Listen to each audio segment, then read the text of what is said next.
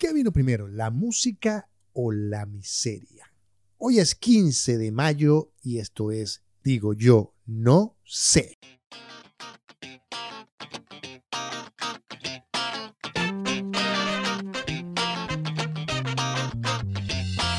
Bienvenidos a un nuevo podcast de Digo Yo No Sé. Quien les habla, William Padrón, arroba William Padrón.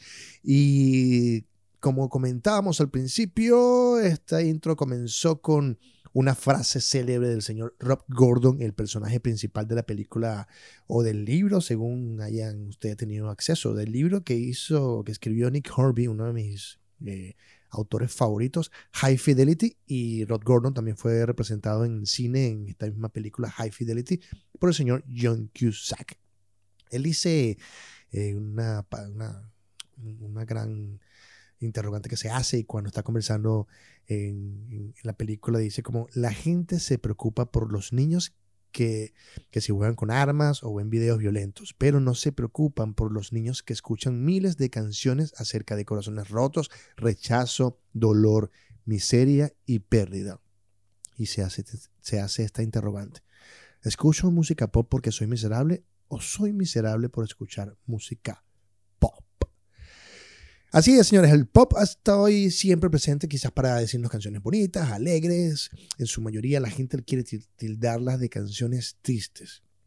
Hay bastantes canciones eh, con un toque más alegre, pero bueno, siempre nos hemos asociado a las emociones y los sentimientos de la música. Eh, el día de hoy les traje aquí como que eh, un análisis de las revoluciones eh, de la música pop según la ciencia, un artículo que, tiene también algunos años, pero quedan como sus, eh, sus su, vigencia sigue allí porque como es parte de la historia ya ha sucedido. Y según la ciencia dice que hay tres revoluciones de la música pop. Eh, un grupo de académicos británicos que estudió científicamente el género musical del pop de los últimos 50 años encontró que hubo tres revoluciones entre el 60, eh, entre el año 60 y 1919. ¿Por qué tanto? Porque bueno, en realidad es 2010, pero la nota no sé por qué dice 1919. El caso es que encontró que hay varias revoluciones en esta estas tres revoluciones que hubo. ¿no? Eh, los científicos de las universidades londinenses Queen Mary y la Imperial College analizaron más de 17.000 canciones pop que integraron la lista de Billboard Hot USA de, durante ese tiempo y recoge las melodías internacionales más populares. Se dedicaron a estudiar distintas características de las canciones como la armonía, los cambios de acordes y los tonos de la música y después analizaron cómo cambiaron con el tiempo sus resultados fueron publicados en su momento en la revista científica Royal Society Open Science. Desde la primera revolución que fue en el 64, eh, o digamos al principio de los 60, empezó a disminuir la presencia en las canciones de los llamados acordes de séptima dominante, presentes en el jazz y en el blues. Y ya para el 64, el año que marcó esta primera revolución identificada por los académicos, fue cuando tuvo lugar una invasión de grupos británicos en el panorama internacional. Según los científicos, esto marcó esta primera era del pop, entendiendo revolución como un periodo de cambios extremadamente rápidos en la lista de los más escuchados. ¿Y que sonaba? Por supuesto, bandas como los Beatles y los Rolling Stones. Beatles y los Rolling Stones introdujeron en la música un sonido rockero radicalmente nuevo. Recordemos que el pop tiene, que ver con popular y por eso de alguna manera se siente así como que, bueno, rock. Al final los Beatles también hacían música pop. Esta primera revolución dio paso a un incremento de los acordes mayores y a una creciente agresión con la guitarra y voces menos delicadas, según los, los investigadores. Luego en el año 63 ocurre una nueva revolución y gracias a tecnología, los sintetizadores, los samples y las cajas de ritmo eh, proporcionaron esta segunda revolución una, una onda mucho más estilística. Eh, eh, ese año que identifican los científicos, habían artistas obviamente como Michael Jackson, The Police y Eurythmics, entre otros, quienes encabezaban la lista en Estados Unidos en esta segunda época revolucionaria. Por supuesto que éxitos como el Sweet Dreams Are Made of This de Eurythmics, que luego Marley Manson le hizo recontra super mega famoso en los últimos años. Eh, Eurythmics es un dúo británico formado por Annie Lennox y Davey Stewart. Salió a la venta con este disco en el año 83. Curiosamente, el tecnopop, que tanto caracterizó a los 80, convivió a veces con el soul y el estilo afroamericano doo-wop. Ese doo-wop. Y, um, eh, Billy Joel era uno de los que tenía como esa, esa onda. Mientras sonaban temas como All Night Long de Lionel Richie, que incorporaba influencias caribeñas al funk. Luego en el 91, aunque hay una, una revolución ahí bastante fuerte con lo que pasó con el grunge, también hubo una, una evolución bastante grande del grunge. En el año, perdón, del pop. En el año 91, con la llegada de la música comercial del rap, el hip hop y otros géneros relacionados, fue el que marcó el inicio de la tercera revolución, según los resultados de este estudio. Esta es la más grande, dicen los eh, científicos que hicieron esta, este análisis. Eh, por ejemplo, dice uno de los científicos, esto fue muy claro en nuestro análisis, porque al observar la armonía. El rap y el hip hop no usan mucha armonía. El énfasis está en el sonido de la voz y el ritmo. Eso fue una verdadera revolución. De repente era posible tener una canción pop sin armonía, cosa que realmente eh, cuestionó mucho la gente, pero al final tenemos el hip hop y el rap en este momento. El auge del hip hop, en parte impulsado por la popularidad de programas como MTV Joe o MTV Raps y e hizo que se acentuara ese énfasis en los patrones de voz. Se revivieron algunos ritmos funk de los 70 y desaparecieron las guitarras todopoderosas que en, esta, en este momento tampoco es que hay muchas. Ejemplos típicos de esa época, los investigadores mencionan gente como Bossa Rhymes, Nas y Snoop Dogg. Snoop Dogg sigue on the floor. Eh, temas importantes de la época de rap, Around the White Girl de El Cool J, eh, estuvo de número 9 en la lista de los Billboard en esa época. Sin embargo, la canción más vendida del año no tuvo nada que ver con estos estilos porque fue Everything I Do, I Do It For You de Brian Adams, el canadiense. Los investigadores dicen que algunos cambios musicales fueron mucho más lentos a la hora de entrar en, en las listas de los grandes éxitos, pero que aún así tuvieron un gran impacto. Los acordes de séptima menor fueron introducidos a través del funk, del soul y la música disco en los años 70, dice Mauch, uno de los investigadores. Eso no causó una revolución, pero estos acordes no estaban antes y desde, desde entonces no han desaparecido. Canciones nuevas siguen utilizando mucho estos acordes. En el 86 fue, según un estudio, de año menos diverso en la lista de éxitos, o en palabras, el más aburrido. Vaya. Un hecho que los investigadores atribuyen a la popularización de las cajas de, ritmo, de ritmos y los samples, samplers. Fue ahí cuando triunfaba West End Girls de Pet Shop Boys y se escuchaban varios de los grandes, grandes éxitos de Janet Jackson.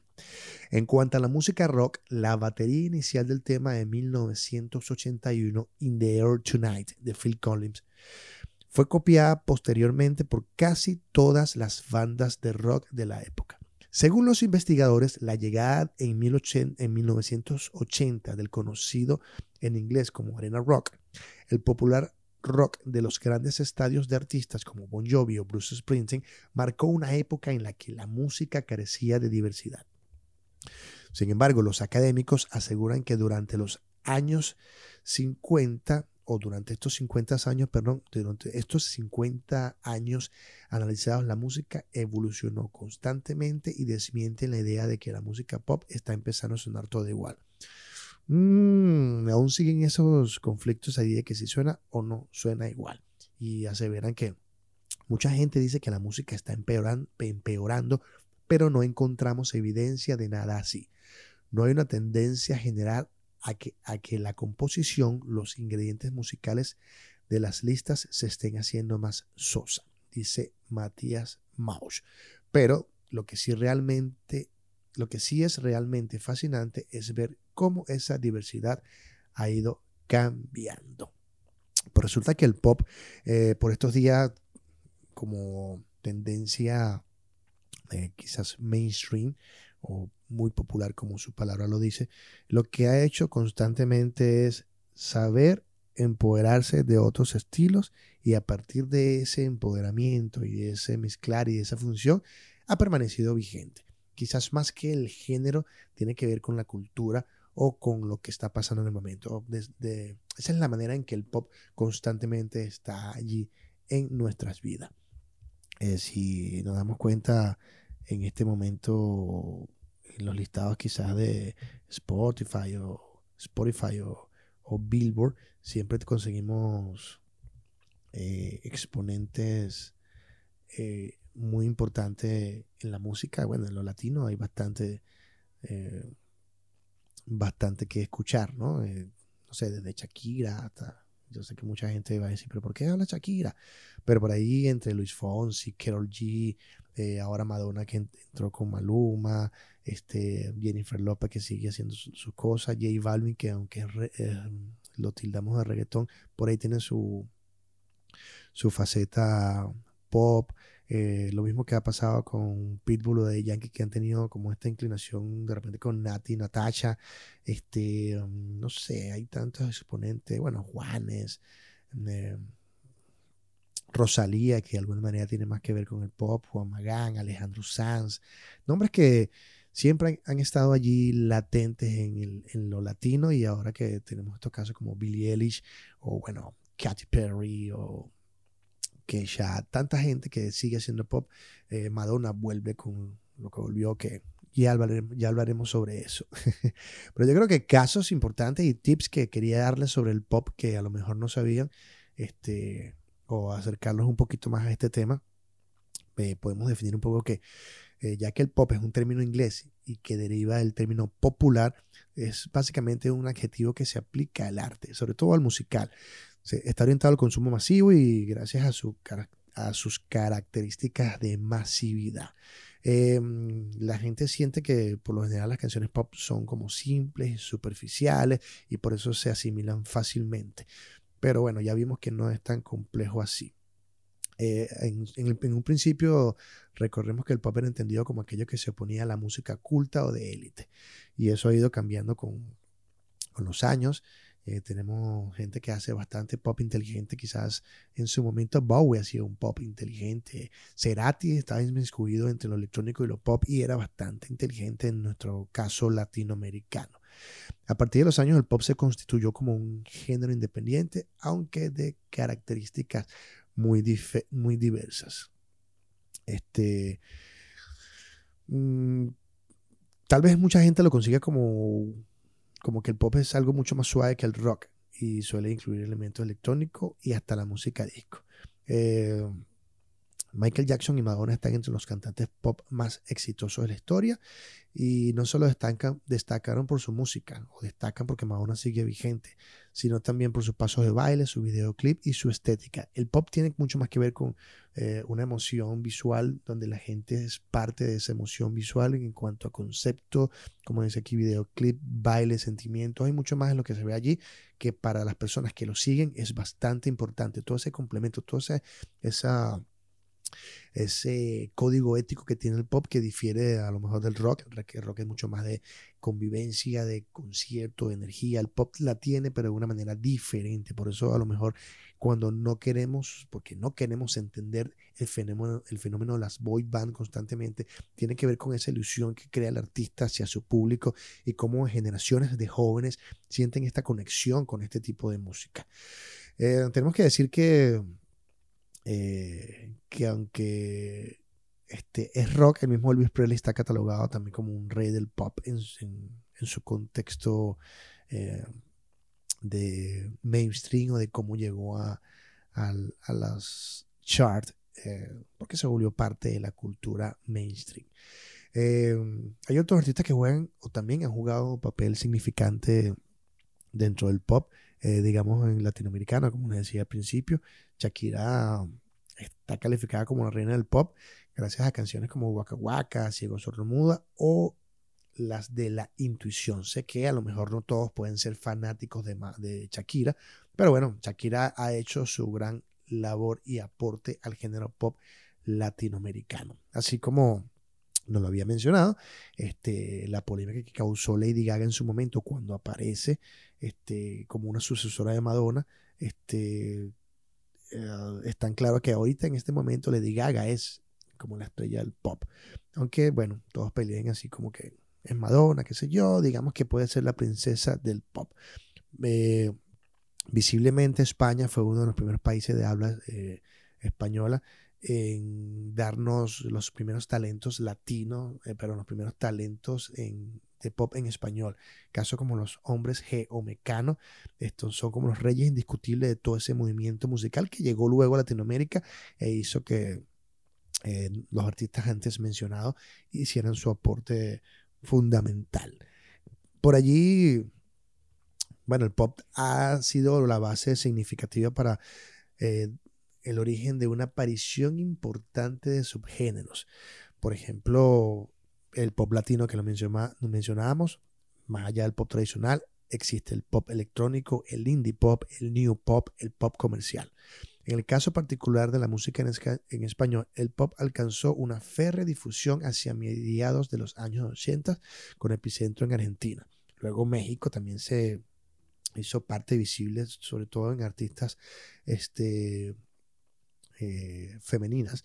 Y ahora en este momento siento que Chile es como un epicentro de toda la, cultura pop latinoamericana, aunque sean indie pop y estén bajo la influencia del techno pop. Eh, y en algunas ocasiones tienen esa influencia en las nuevas generaciones del K-pop. Eh, Chile ha tenido un, gran factor en la música pop en los últimos años, solo falta que, tenga una tarima mucho más importante y tenga mayor difusión. Bueno, que por allí hay artistas que aunque aunque mezclan eh, lo tradicional, eh, lo tradicional chileno o latinoamericano, como el caso de Mon Laferte, son artistas que bien podría considerarse pop en este momento. Cuando decía que Argentina tenía un epicentro importante en los 80, me refería a que Soda era una de esas bandas que, aunque nos gusta catalogarla de rock, tenía que ver bastante con el pop de su momento. Eh, y gracias a que Soda Stereo tuvo ese impacto, bueno, Latinoamérica se vio este, muy influenciada con cierto, la, cierto sector de la música pop.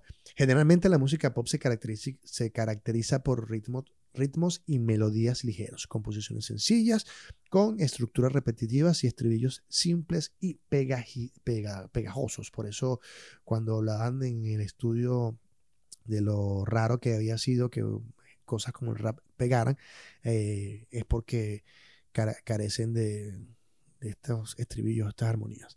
El parecido eh, más que razonable entre muchas canciones de pop queda patente en proyectos como los mashup de DJ Airworld, que es capaz de juntar los grandes éxitos de cada año como si se tratara de un solo tema.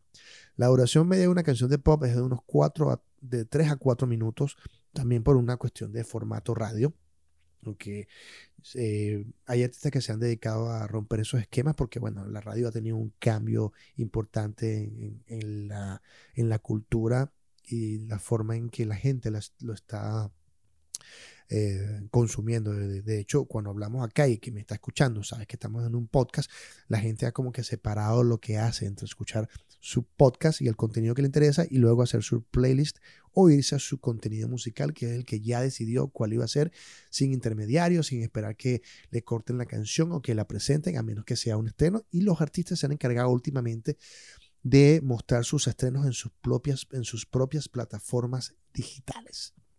Eh, las letras a menudo del pop versan sobre temas amorosos, relaciones personales, ideas románticas y sobre cómo pasárselo bien. Esta facilidad ha motivado una rápida difusión del estilo entre, aficionados y fanáticos, lo que ha dado lugar a un explosivo surgimiento de cantantes y bandas de pop en todo el mundo. Este, el pop a menudo se asocia con, con conceptos como el mainstream, música popular, fenómeno fan, boy groups, groups, merchandising y consumo masivo. Pues sí, sí está allí presente. Desde hace décadas, este, esta mirada tan lucrativa para el pop ha sido como su receta de éxito y le ha funcionado. este, lo han demostrado los grupos. Bueno, es una industria de la cual los seguidores se sienten emocionados. Obviamente la música pop cuenta sobre todo con un público juvenil dispuesto a hacer, a, dispuesto a hacer, comprar y escuchar lo que sea de sus ídolos. Por eso se ha vuelto una industria y seguirá siendo una industria el legado pop. Las estrellas del pop no se conforman con hacer música, sino que gracias a los videos musicales, los conciertos y apariencias de todo tipo de TV, se convierten en las abanderados de la llamada cultura pop y un ejemplo a seguir en cuestiones tan dispares como su forma de vestir, su comportamiento, sus relaciones amorosas, su consumo de drogas, etc. Gracias a ese carácter ejemplar, para bien y para mal, los pop popstars son un gancho recurrente para la publicidad, que los aprovecha para aumentar el consumo de cualquier producto entre los fans del artista en cuestión. Públicos generalmente jóvenes y o influenciables. Vemos no sé, casos como Beyoncé o Justin Timberlake que tienen toda esta, esta parafernalia donde son diseñadores de moda, donde son influencers, donde son eh, cualquier tipo de cosas y están allí, porque su imagen tiene que ver con parte de lo que es su desarrollo musical. El mismo Justin Bieber, a quien respeto por su contenido musical, es una figura que aunque rebelde al fin y aunque ahorita está como poco pausado, entiende este concepto de, ser un todo para su fanático. Y bueno, ya eh, por allí lo que queda es un poco meterse en los subgéneros si les interesa, subgéneros como el power pop, el indie pop, el noise pop, el dance pop, el pop punk, el electro pop, el synth pop, el pop rock, el teen pop, el pop latino, el pop barroco, el europop, el bubblegum pop, el country pop, el dream pop, el pop psicodélico, el J-pop, el K-pop, el pop metal y muchas más. La lista sigue y probablemente tardemos minutos y minutos de tratar de descifrar todos los géneros. Lo importante es que en su contexto el pop es, es masivo y bueno, el pop en muchos casos su gran poder está en el sentimiento que causa en el consumidor de la música. Por eso, nuevamente, cuando este, nuestro amigo eh, Rob Gordon este, asume que, que vino primero la música o la miseria. Les recomiendo la película de High Fidelity, luego haremos como un análisis de datos importantes de esta película. Eh, recuerden siempre disfrutar la música que están, que están disfrutando. Si tienen que sentirse tristes en un momento dado, este, siéntanse tristes por lo que están escuchando, disfruten la vida, pero sobre todo sepan que son canciones que le hacen eh, llevar a un momento específico de su vida, pero que de ahí en adelante nuestras decisiones tienen que ver hacia dónde queremos ir. Eh, recuerden, por favor, eh, recomendar el podcast, eh, suscribirse, si lo están viendo en YouTube, suscríbanse al canal que siempre estamos dando contenido. como verán, estoy haciendo este podcast a diario, así que vamos a tratar de tener esta conexión a diario de algunos minutos donde ustedes puedan escuchar esto en sus casas, en la vía, donde quiera que tengan la oportunidad de decir, vamos a ver con qué me topo el día de hoy. Eh, en este podcast llamado Digo Yo No Sé. Mi nombre es William Padrón. Me pueden seguir por las redes sociales en arroba William Padrón. Comenten, busquen mis playlists que están constantemente por allí. Y esto fue la edición de hoy de Digo Yo No Sé. Nos vemos en la siguiente edición. Bye, bye.